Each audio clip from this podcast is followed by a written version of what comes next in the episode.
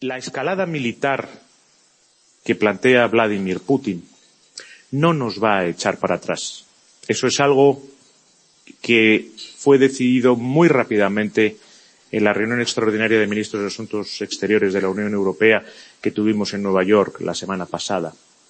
No nos va a amedrentar tampoco el inaceptable eh, eh, eh, visión de poder usar el arma nuclear que debe de quedar fuera de cualquier duda, pero que se introduce de vez en cuando en las palabras de los dirigentes rusos.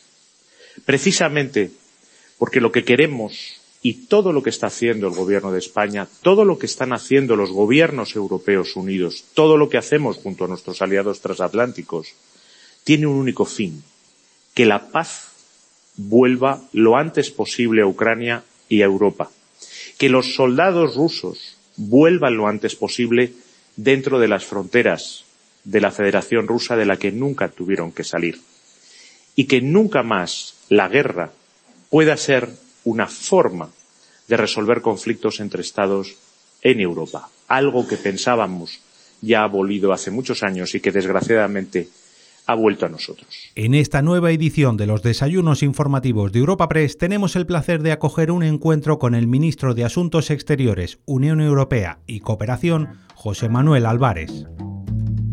Bienvenido a los desayunos informativos de Europa Press.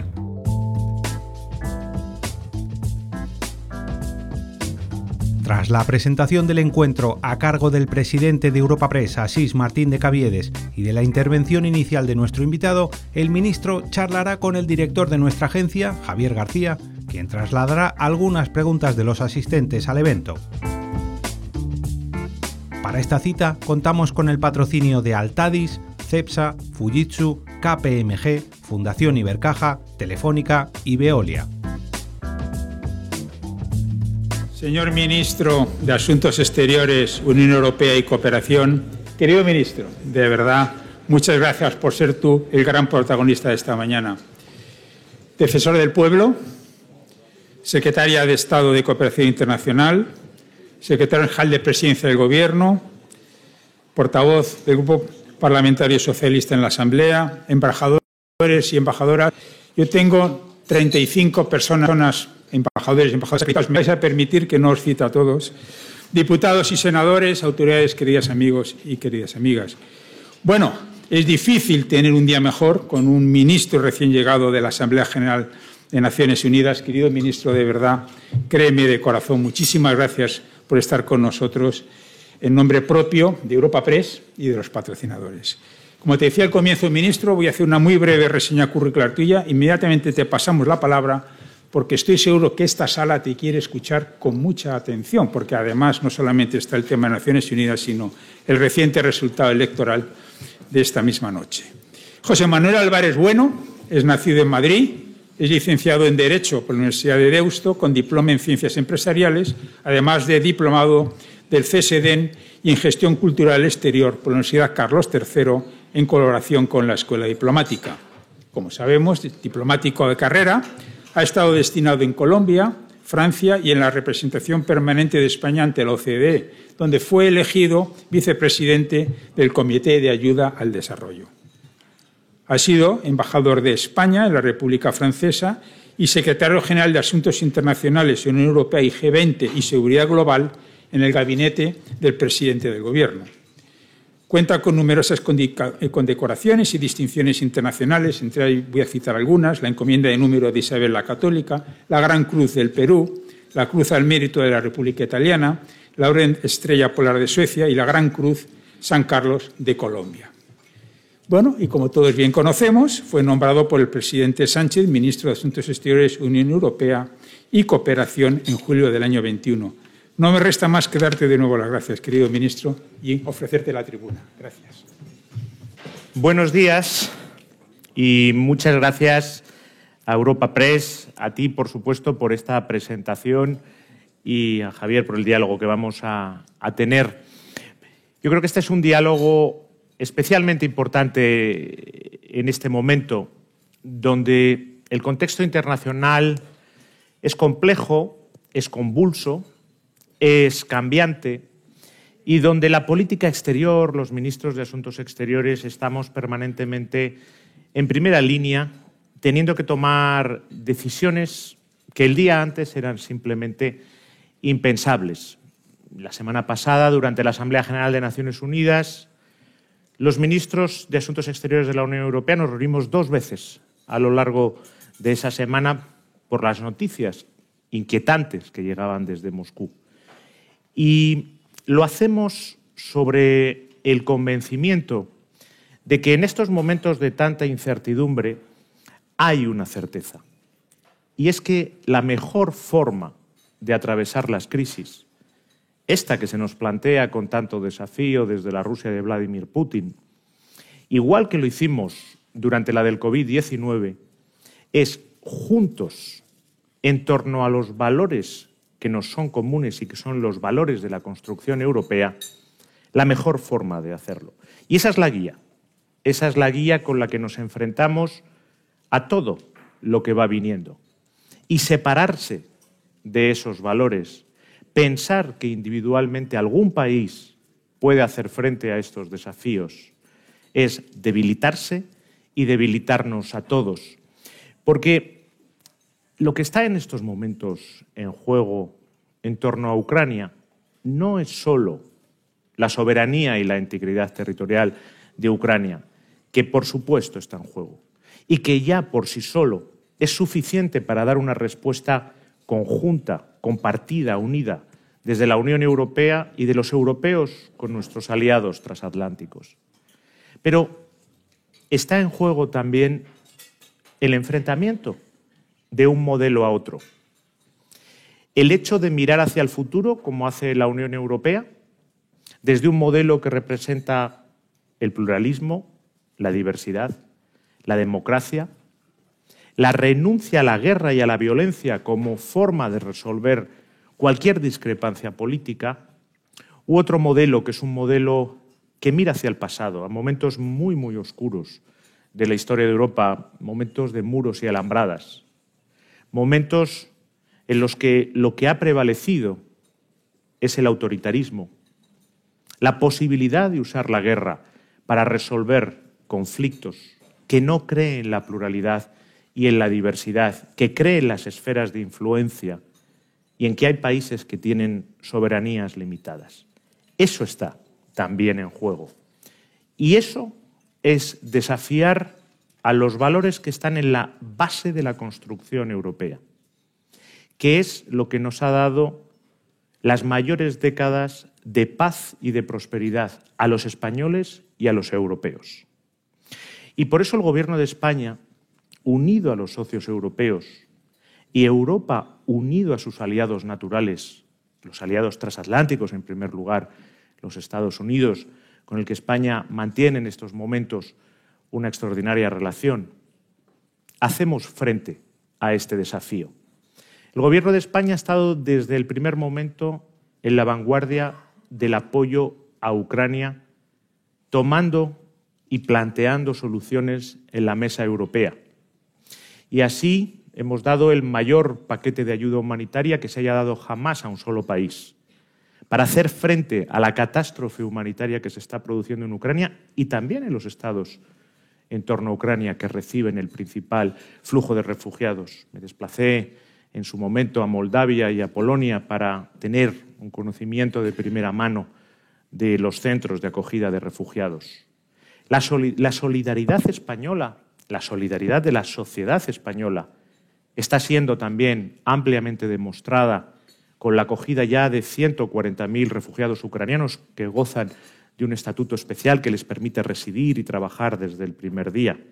Se demostró también y se sigue demostrando tras la caída del aeropuerto de Kabul, cuando Madrid, la base de Torrejón, se convirtió en el hub de acogida de los colaboradores afganos de España y también del Servicio Exterior de la Unión Europea y este mes de agosto seguimos exfiltrando a colaboradores con el compromiso que tomamos desde el primer día, que no cejaremos hasta que el último de ellos haya abandonado el país, si así lo desea. Tenemos nuestra embajada en Kiev abierta en circunstancias muy complejas y muy difíciles para el embajador y para el pequeño equipo que está allí, como gesto político fuerte de solidaridad con el gobierno democráticamente elegido de Zelensky.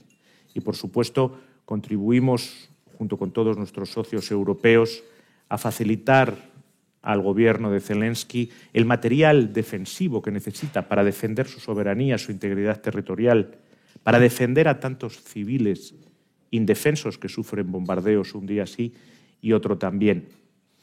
Y la escalada militar que plantea Vladimir Putin no nos va a echar para atrás.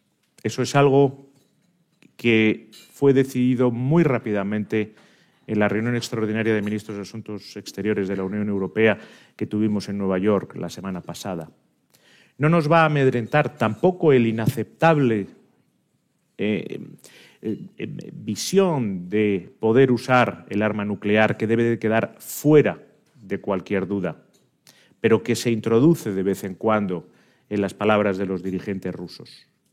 Precisamente porque lo que queremos y todo lo que está haciendo el Gobierno de España, todo lo que están haciendo los gobiernos europeos unidos, todo lo que hacemos junto a nuestros aliados transatlánticos, tiene un único fin, que la paz vuelva lo antes posible a Ucrania y a Europa.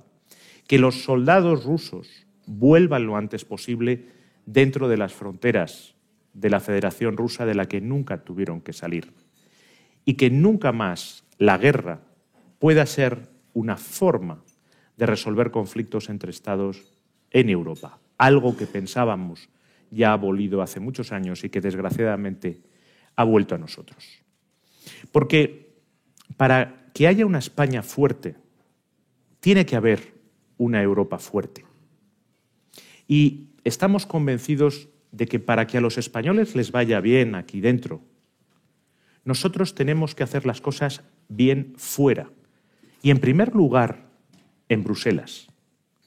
Y por eso la presidencia de la Unión Europea, que ya se acerca, el 1 de julio del próximo año tendremos esa presidencia. Llevamos ya muchos meses preparándola desde el comité organizador que yo como ministro de Unión Europea presido y en torno al mes de enero presentaremos un primer borrador de lo que van a ser nuestras prioridades, va a ser un momento determinante, un momento determinante para España porque es un proyecto de país y porque será un éxito de país, igual que lo fue la pasada cumbre de Unión Europea pero también para Europa, porque desgraciadamente la guerra en Ucrania seguirá sobrevolando Europa. Ojalá la paz haya vuelto, aunque Vladimir Putin no parece quererlo, pero desde luego las consecuencias económicas y sociales de la crisis seguirán planeando. Y por eso esa presidencia es especialmente importante, porque Europa necesita liderazgo. Y miran a España porque España es un país decididamente europeísta, con un gobierno, por supuesto, claramente europeísta. Y es necesario que la voz de Europa se oiga con fuerza en el mundo. Nosotros, como les decía, queremos que esta presidencia sea un proyecto de país. Acudí a la comisión mixta Congreso-Senado hace muy pocos días para ofrecer un gran consenso a todas las fuerzas políticas en torno a nuestra presidencia, a los objetivos de nuestra presidencia y a lo que deben ser los resultados de la misma. También acudí con la ministra de Administración Territorial y me reuní con todos los consejeros encargados de temas comunitarios de las comunidades autónomas. Y la primera decisión que se tomó desde el comité organizador es que todas las comunidades autónomas acogerían por lo menos un consejo informal. Y así va a ser.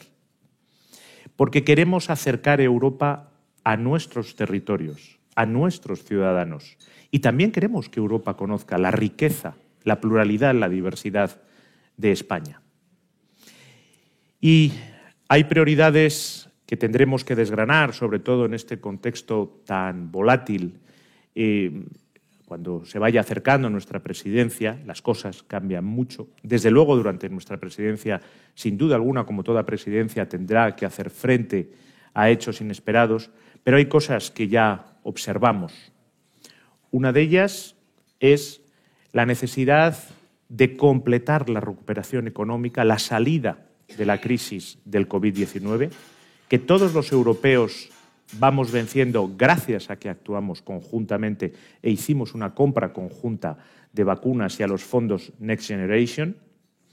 Habrá que completar el mercado energético europeo y las interconexiones para estar seguro, para estar seguro de que Europa no vuelve a verse sometida a un chantaje gasístico como el actual. Ningún país puede pretender, a través del chantaje gasístico, transformar las decisiones, la soberanía de Europa, lo que somos y lo que queremos ser. Y en tercer lugar, tenemos que tener una autonomía estratégica abierta.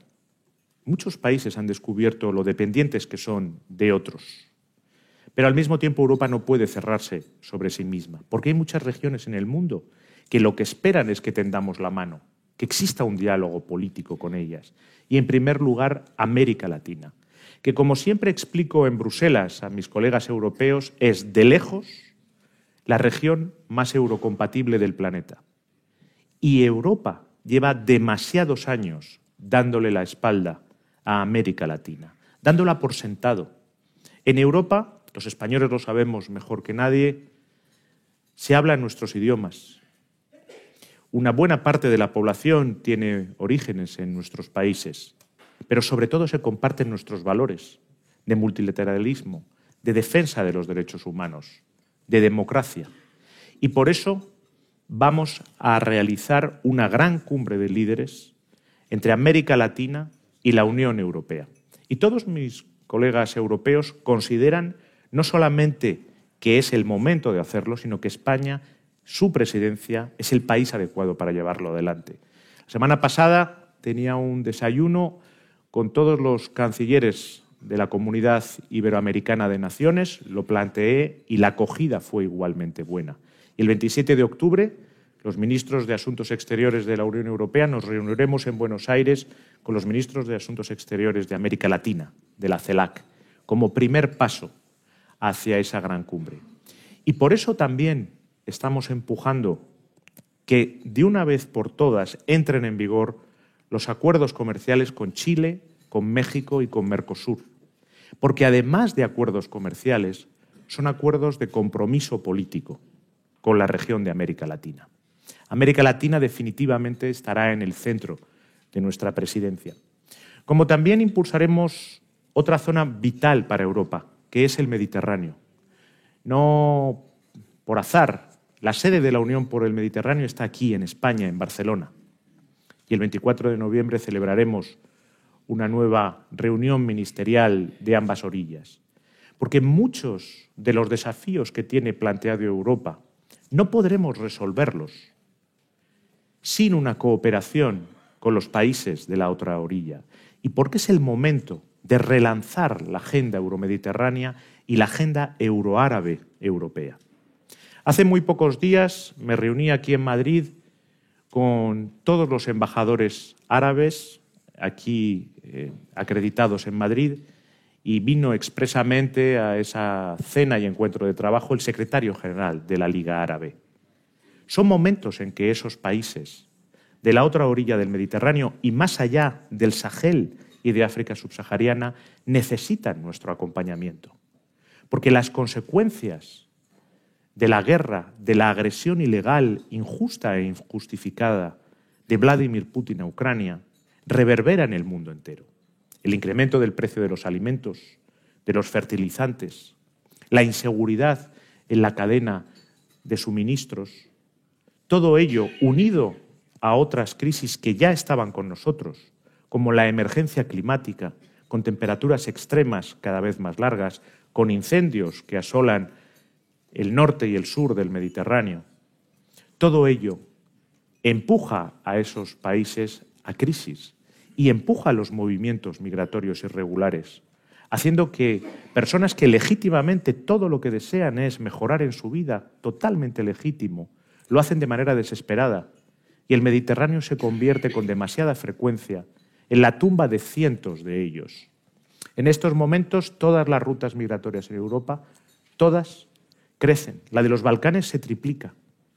la única que no está creciendo en estos momentos, es la ruta migratoria a través de España, que decrece. Y eso es por dos motivos. Por una extraordinaria cooperación con Marruecos, un país vecino y amigo, y por un potente programa de cooperación al desarrollo que tiene España con los países del Magreb y del Sahel, muy especialmente del África Occidental. En estos momentos hay una nueva ley de cooperación en el Congreso y yo tiendo la mano a todas las fuerzas políticas para que esa ley salga adelante con el mayor consenso posible y debo de decir que la respuesta de las fuerzas políticas, con una única excepción, está siendo muy positiva en ese sentido. Es una ley que quiere situar a España a la vanguardia del desarrollo.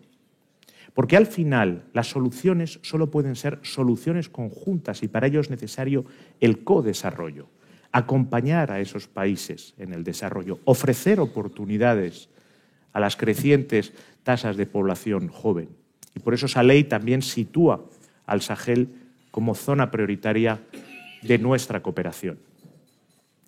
Como les decía al principio, son momentos complejos y convulsos. Y son momentos en los que todos, todos estamos llamados a dar lo mejor de nosotros mismos, a tener altura de miras y a estar a la altura de las circunstancias, porque al final en política exterior nadie puede escoger las circunstancias que le vienen impuestas, pero siempre, siempre podemos escoger la actitud ante ellas. Y eso es lo que hace este gobierno y es buscar la unidad, la unidad con los europeos, la unidad de Europa con sus aliados transatlánticos y hacerlo en torno a los valores que nos son comunes, que son los valores de la construcción europea. Y eso es algo que yo intento también hacer con las fuerzas políticas, porque todos juntos, los españoles, España unida a sus socios europeos y Europa unida con sus aliados transatlánticos, podremos atravesar esta crisis y cualquiera de ellas. Muchas gracias. Ministro, tenemos 40 minutos. Eh, vamos a ir hasta y media. No quiero pasarme ni un minuto, que hay mucha agenda. Ministro, eh, nos tenemos que pegar obviamente al terreno. Eh, hemos conocido el resultado de las elecciones italianas con una victoria abrumadora de la coalición de, derechas y dentro de la coalición con una victoria clarísima de los hermanos de Italia de, de Giorgia Meloni. ¿Cuál es su primera valoración? Bueno, los italianos han votado eh, evidentemente libremente, legítimamente en unas elecciones democráticas y por lo tanto ellos han escogido a quien creen que les debe conducir eh, los próximos eh, tiempos. Evidentemente, como ministro de Asuntos Exteriores de España, comprenderá que sea prudente a la hora de emitir valoraciones, pero sí quería hacer una reflexión más amplia que va más allá de, Italia y que lo he comentado estos son momentos muy definitorios en Europa, donde eh, probablemente desde la caída del muro de Berlín no estábamos ante un momento de tanto cambio. Se está definiendo un nuevo orden europeo. Un nuevo orden que, como lo estamos definiendo en estos momentos, como estamos dentro de esa transformación, no somos capaces más que de vislumbrar. Y hay claramente dos modelos dos modelos que se están enfrentando en estos momentos en Ucrania. Hay un modelo que es el modelo por el que apuesta el gobierno de España decididamente, por el que apuestan muchos países en Europa y es el modelo de la construcción europea, que no es simplemente una construcción filosófica o política, es lo que ha dado a este continente las décadas de mayor paz de mayor estabilidad y es la base de nuestra prosperidad. Y esos son muy claros. Democracia, Estado de Derecho, pluralismo y diversidad, renuncia a la violencia como forma de relacionarse entre Estados. Y hay otro modelo. Hay otro modelo que es el de Vladimir Putin. Hay otro modelo en el que se miran fuerzas políticas en Europa, también en este país. Y es un modelo autoritario. Es un modelo que no cree en la pluralidad y en la diversidad, cree en la homogeneidad. Y que, por lo tanto, es contrario a los pilares de la construcción europea, que, insisto, la construcción europea no es una construcción teológica, es la base de nuestra prosperidad y de nuestra estabilidad.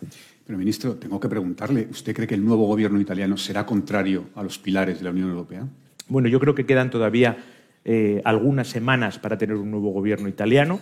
Tenemos unos resultados electorales totalmente legítimos de unas elecciones eh, democráticas y habrá que ver cuál es la coalición que se forma. Ningún partido tiene mayoría de lejos para formar gobierno por sí sola y cuáles son los primeros pasos. Yo no puedo hablar en nombre de otros gobiernos, pero sí puedo hablar en nombre del Gobierno de España. Y el Gobierno de España está firmemente comprometido con la construcción europea, con la democracia, con la pluralidad y con la diversidad.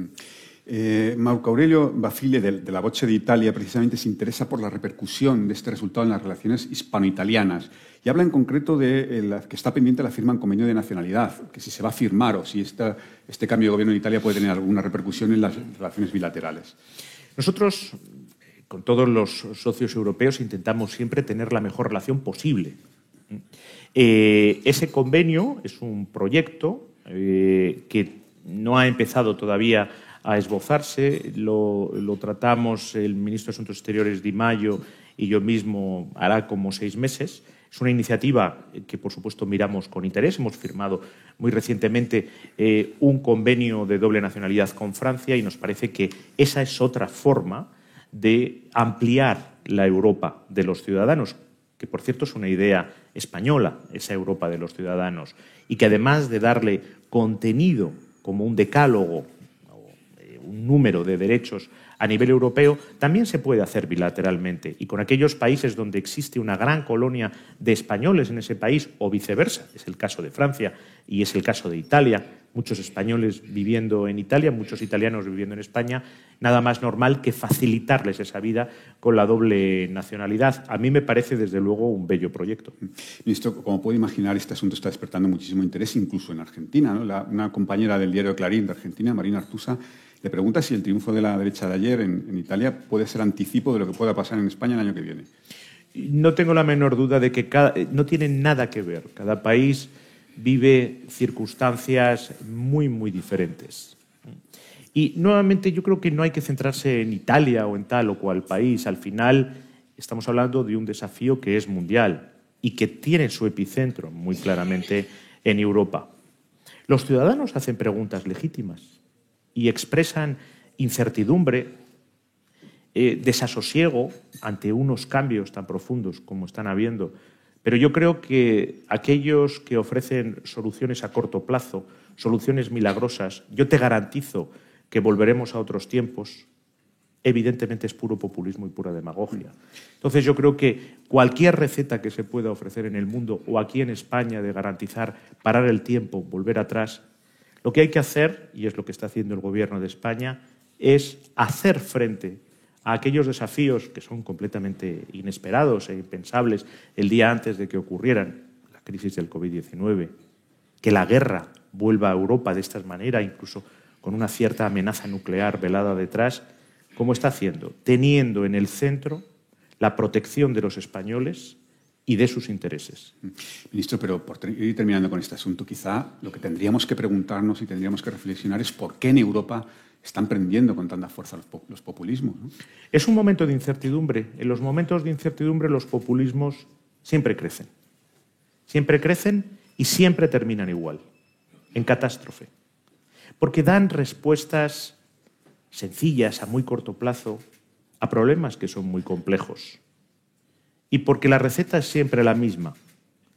Cerrémonos y volvamos al pasado. Las dos cosas son imposibles. No se puede volver al pasado. A un pasado que además es idealizado, probablemente nunca existió. Solo se va hacia el futuro y solo las fuerzas que ofrecen respuestas al futuro son las que de verdad pueden solucionar al país. Y en este mundo tan interdependiente se ha visto muy claro que es juntos cómo salimos adelante.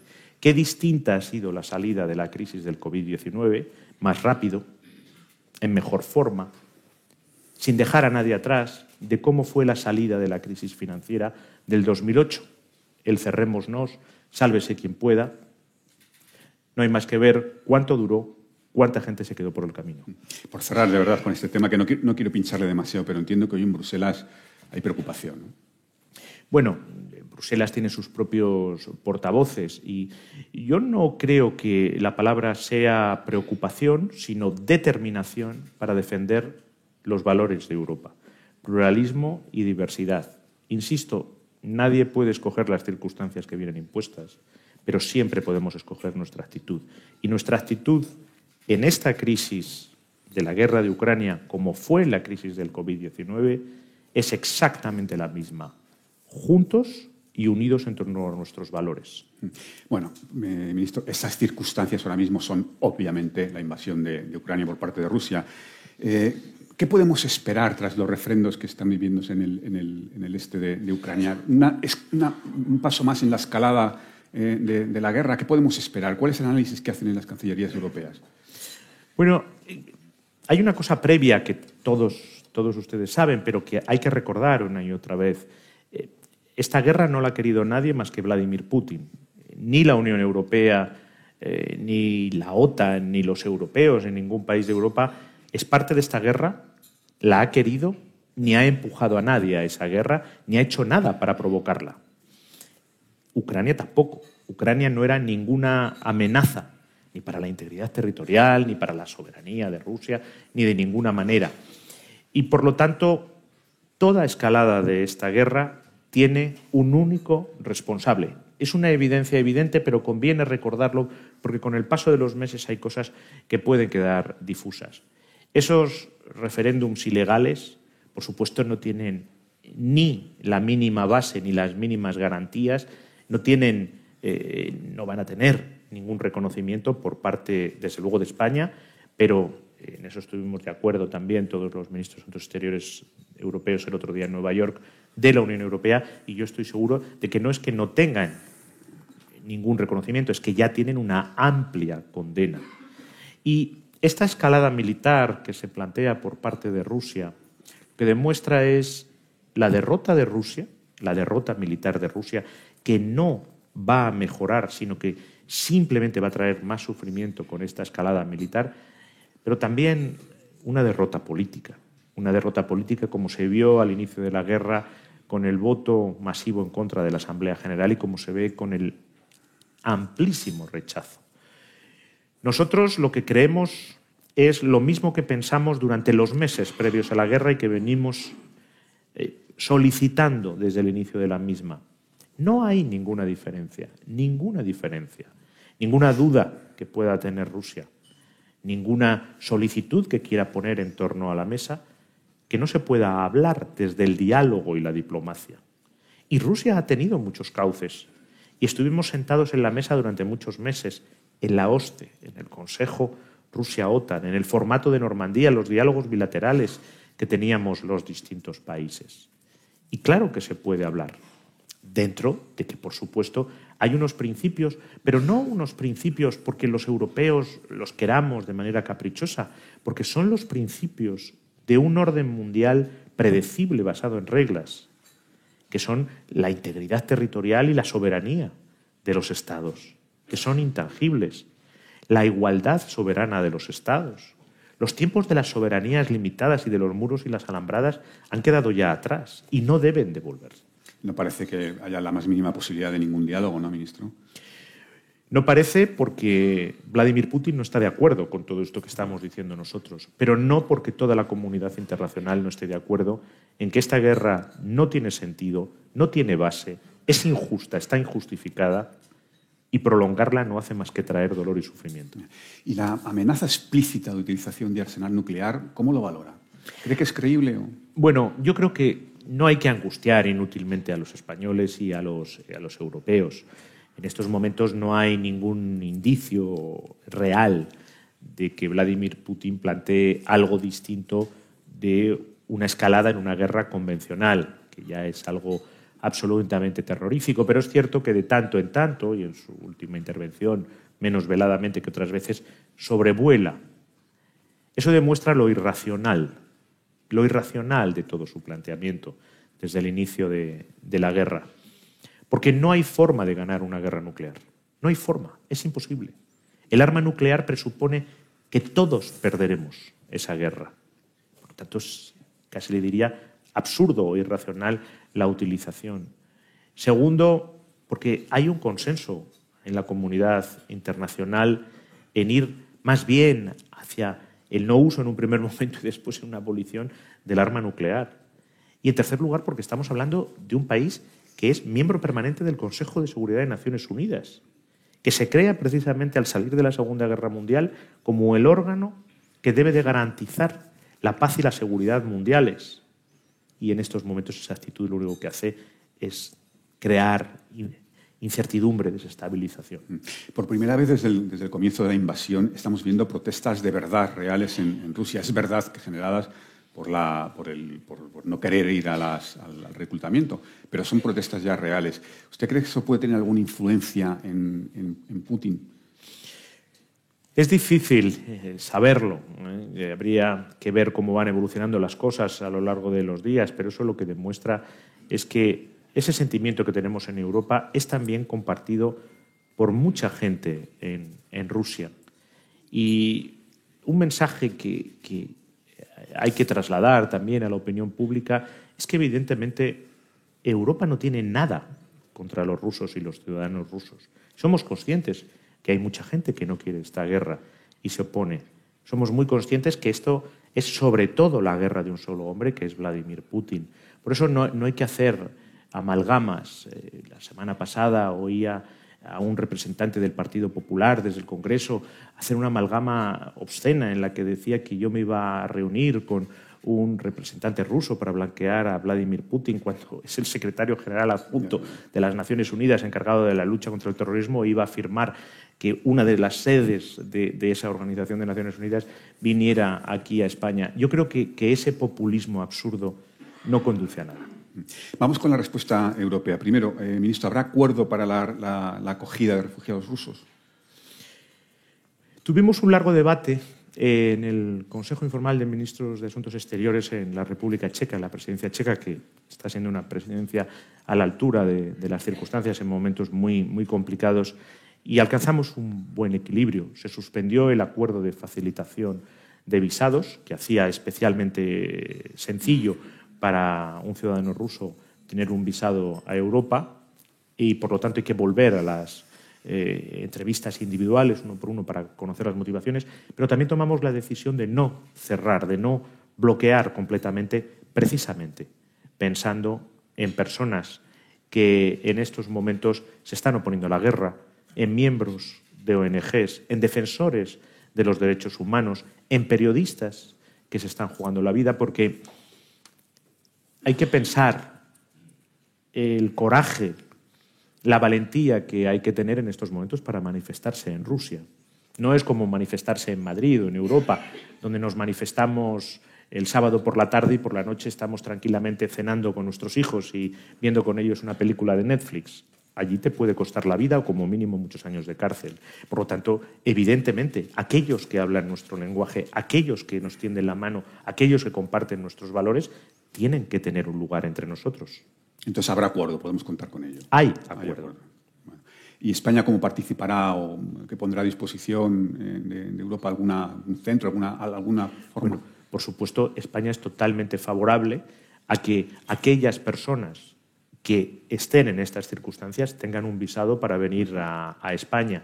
Eh, también esto hay que ponerlo en contexto con las cuestiones de seguridad. No se trata de que de repente eh, haya una avalancha de ciudadanos rusos en los que no sabemos quiénes está entrando. Pero, por supuesto, por eso se va a ir a un análisis caso por caso. Eh, el otro gran asunto es económico. ¿Se topará finalmente el precio del petróleo ruso?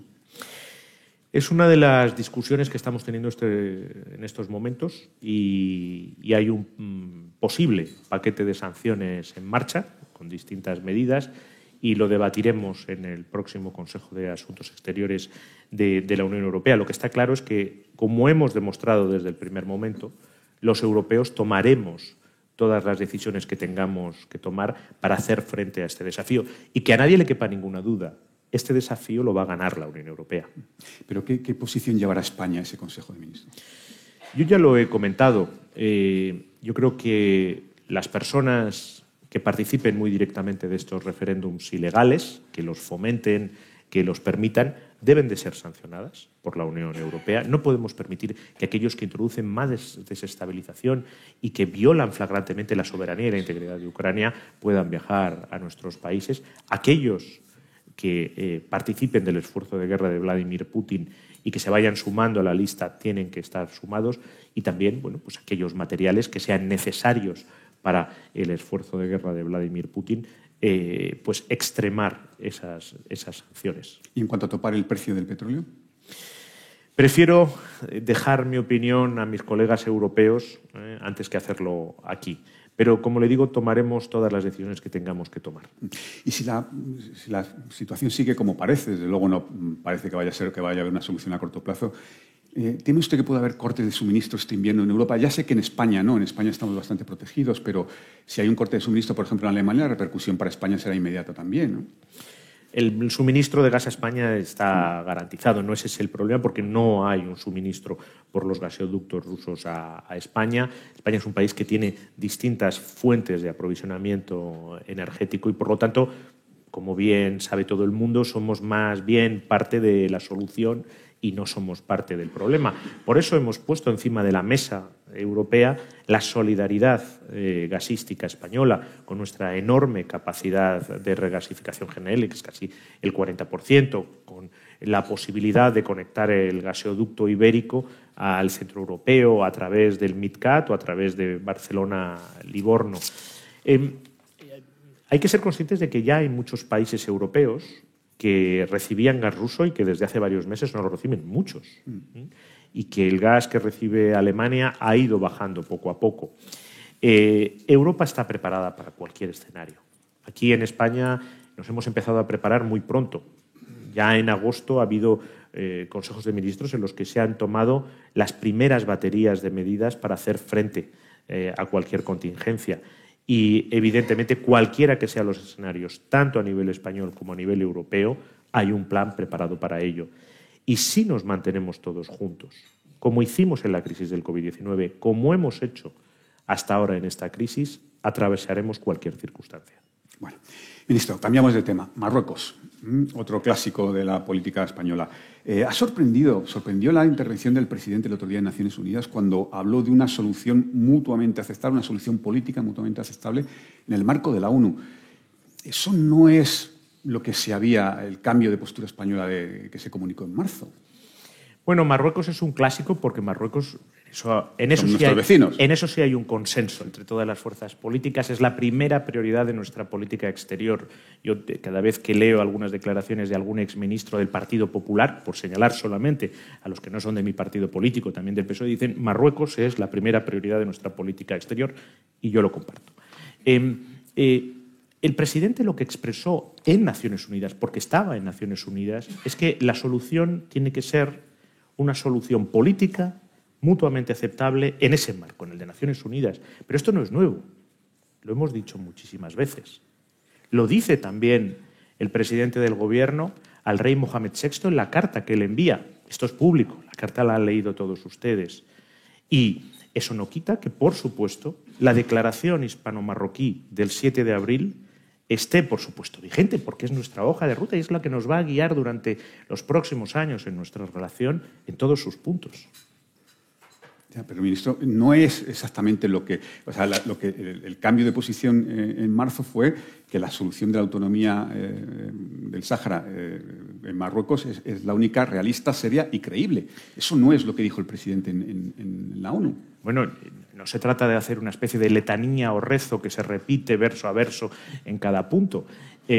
El presidente del Gobierno no dijo nada que no hubiera dicho en estos últimos meses, ni nada que no estuviera en la carta que le dirigió al rey Mohamed VI. Pero vamos, para dejarlo claro y que no haya ninguna duda, la declaración hispano-marroquí del día 7 de abril por supuesto que está vigente y por supuesto que es la hoja de ruta y se está cumpliendo en todos sus puntos. La semana pasada, junto al ministro de Asuntos Exteriores, mi buen amigo Nasser Burita, anunciamos que vamos a avanzar en dos de los puntos que están. Va a haber una reunión de alto nivel que no se celebra desde hace muchos años, no se celebra ya desde hace demasiados años entre el Gobierno de España y el Gobierno de Marruecos Estamos viendo que sea antes de final de año, intentando que sea en noviembre, y para que se produzca ese primer paso de mercancías desde Ceuta y de Melilla a principios del año que viene, preferiblemente en torno al, al mes de enero.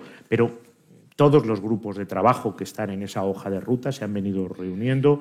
La cooperación hispano-marroquí eh, está funcionando a todos los niveles, de ahí también esos buenos resultados en la bajada de los flujos migratorios a través de la ruta española, única que crece cuando están explotando, literalmente explotando todas las demás rutas migratorias, o por ejemplo nuestro comercio bilateral, que se ha incrementado en los últimos cuatro meses en un 30% y está alcanzando en lo que va de año los 6.000 millones de euros. Por lo tanto, esa hoja de ruta está vigente y sigue hacia adelante. Está pendiente la fecha de la cumbre bilateral, ¿no? la, reunión de alto nivel, sí. Ah, lo que anunciamos la semana pasada.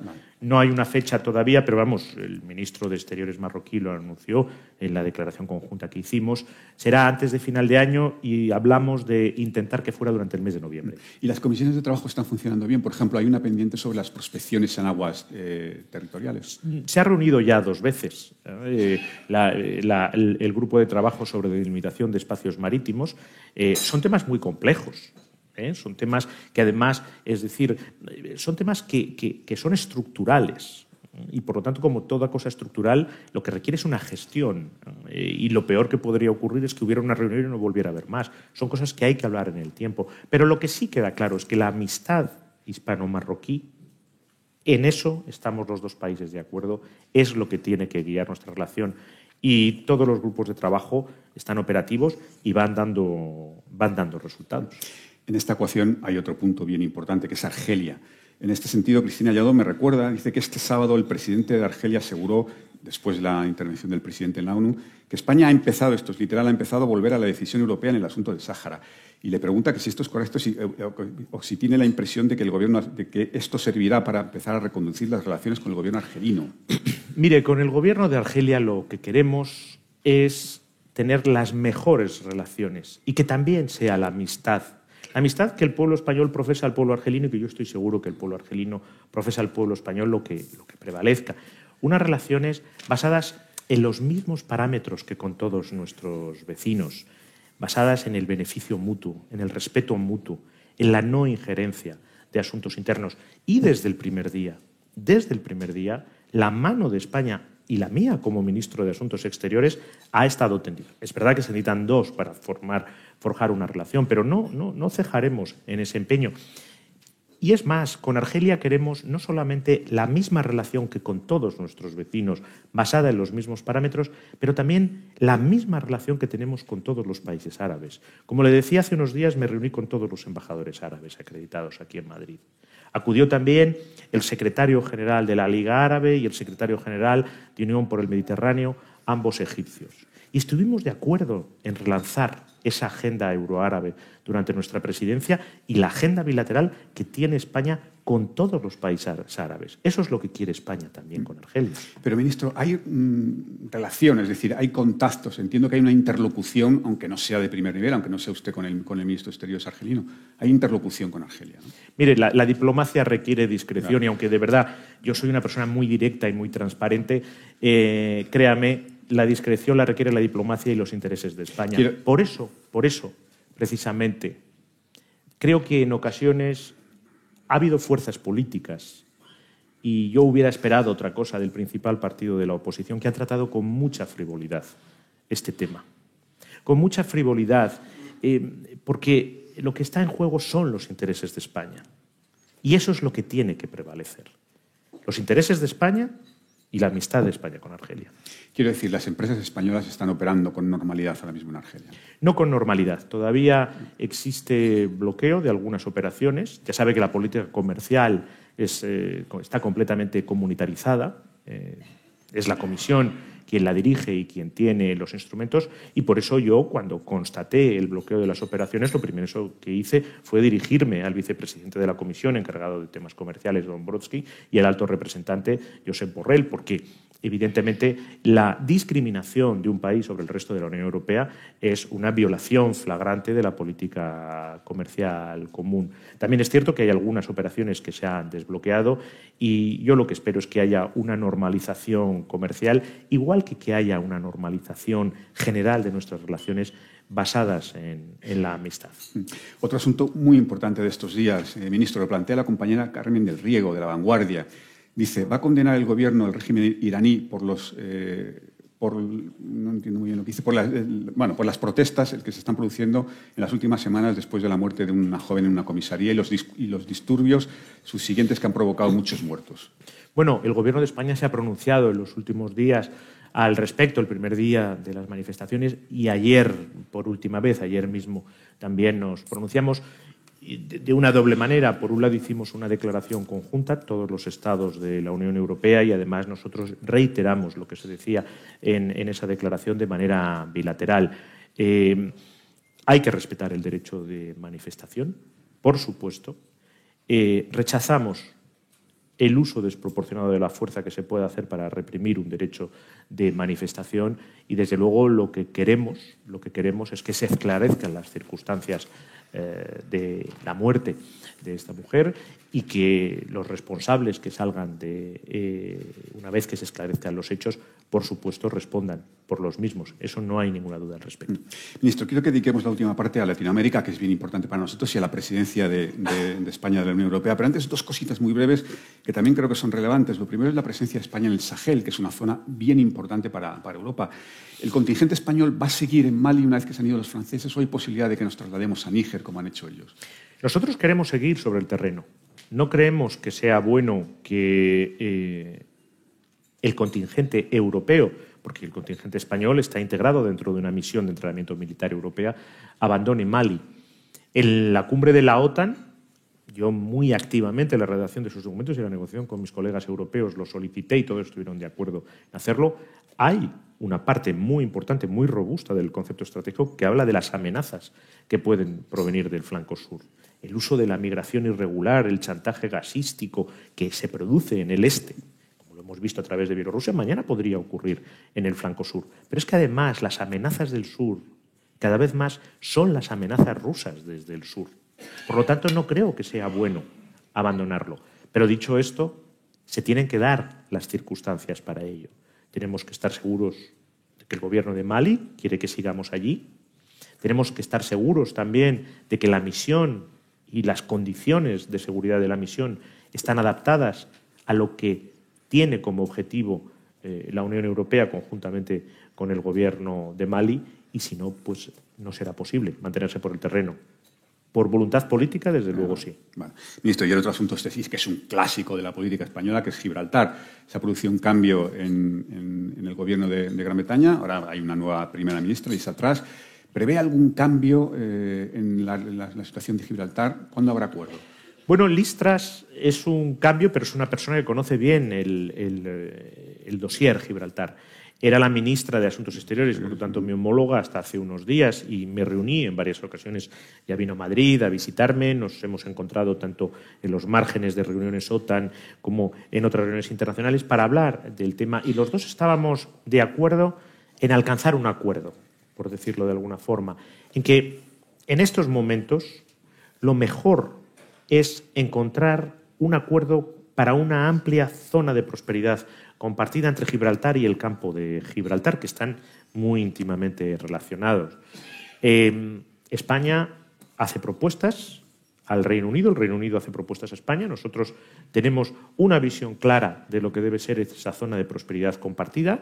Yo se lo he trasladado y voy a desplazarme al Reino Unido muy pronto para ver a mi colega británico y explicárselo, que era el segundo del Listras, conoce perfectamente el, dossier también y ya he tenido una conversación telefónica que no pudimos entrar en mucho detalle porque era el momento en que él estaba pues, muy atareado con eh, organizar el funeral y acoger a todos los que acudíamos eh, allí. Pero nosotros tenemos ya eh, una idea muy clara de lo que debe de ser esa zona de prosperidad compartida. Se podría empezar a hacer una primera redacción de ese acuerdo pronto, pero para eso también necesitamos que el Reino Unido esté de acuerdo, porque estamos de acuerdo en alcanzar un acuerdo. Ahora hay que ver si estamos de acuerdo en el contenido del mismo. Bueno. Eh, Manuel Gazapo, director institucional de Universal, le, le, pregunta, le dice, ministro ha hablado en su discurso sobre Latinoamérica y España. Deseo poder preguntarle cómo hacer frente desde nuestra política exterior al rechazo cada vez mayor de las empresas españolas en Latinoamérica. Bueno, yo sí veo con cierta preocupación que haya una salida de empresas españolas de América Latina, pero también constato que nuestras empresas, muchas de ellas se mantienen firmemente en los países de América Latina y que son bien acogidas y, en general, se vive con mucha comodidad su presencia. Nuestras empresas han estado ahí siempre, en los momentos más difíciles. Jamás han abandonado América Latina. Muy recientemente, en momentos muy complicados como fueron la crisis del COVID, ahí se mantuvieron, cuando otras fueron reduciendo y saliendo. Hay otras empresas que incluso van creciendo. Y en estos momentos de, cambio en, en, lo que son los liderazgos de muchos países de América Latina, en Chile, en Colombia, nosotros mantenemos un diálogo, un diálogo para garantizar la seguridad jurídica y el acompañamiento de nuestras empresas. Y yo lo que percibo en todo momento es cómo esos nuevos liderazgos se sienten muy cómodos con las empresas españolas, que en el fondo, igual que los españoles, son empresas que tienen dos almas, un alma europea y un alma iberoamericana, y por lo tanto no se sienten extranjeras en América Latina, sino se sienten muy comprometidas con el desarrollo de sus países. Quizá el caso más mm, complicado en este, en este momento es el de México, donde sí hay incluso una postura oficial un tanto mm, reacia a las empresas españolas. No sé cómo están las cosas ahora. Bueno, yo, yo me desplacé a México y tuve eh, no solamente un encuentro con, con, mi colega Marcelo Ebrard, sino también estuve en el Parlamento mexicano, me encontré con la alcaldesa de Distrito Federal y estuvimos hablando. A Marcelo Ebrard siempre la última vez que le he visto ha sido en los márgenes del G20. Em, yo creo que eh, más allá de los recelos que pueda haber particularmente por alguna persona en concreto, en general, en México nuestras empresas están sólidamente implantadas y todo el mundo es consciente de que nuestras empresas también participan del desarrollo de, México, que es lo que buscan.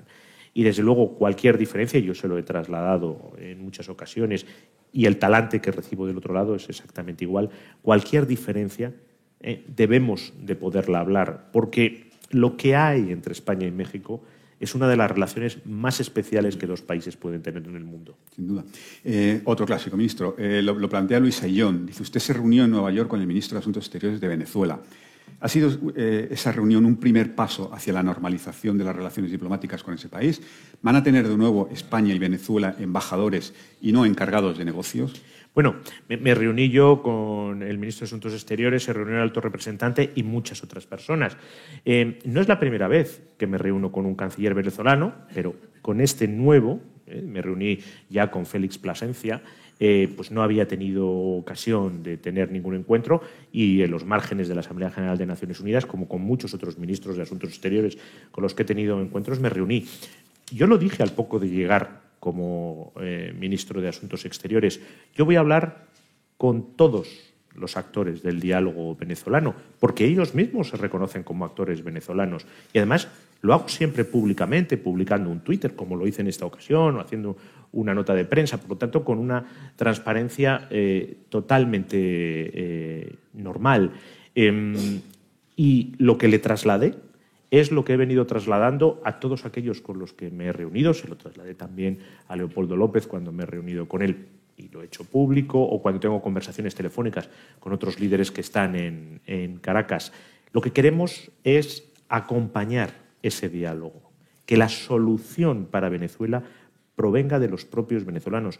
España no tiene, por supuesto, evidentemente, ningún deseo ni ningún interés en decidir quién es el presidente de Venezuela. Eso lo tienen que decidir los venezolanos. Pero lo que sí vamos a hacer con Venezuela o con cualquier país de América Latina es acompañar en cualquier diálogo que se pueda dar. Porque, aparte, estamos hablando de la comunidad iberoamericana, de la que Venezuela forma parte. Y todos los países de América Latina, todos ellos, son importantes para España.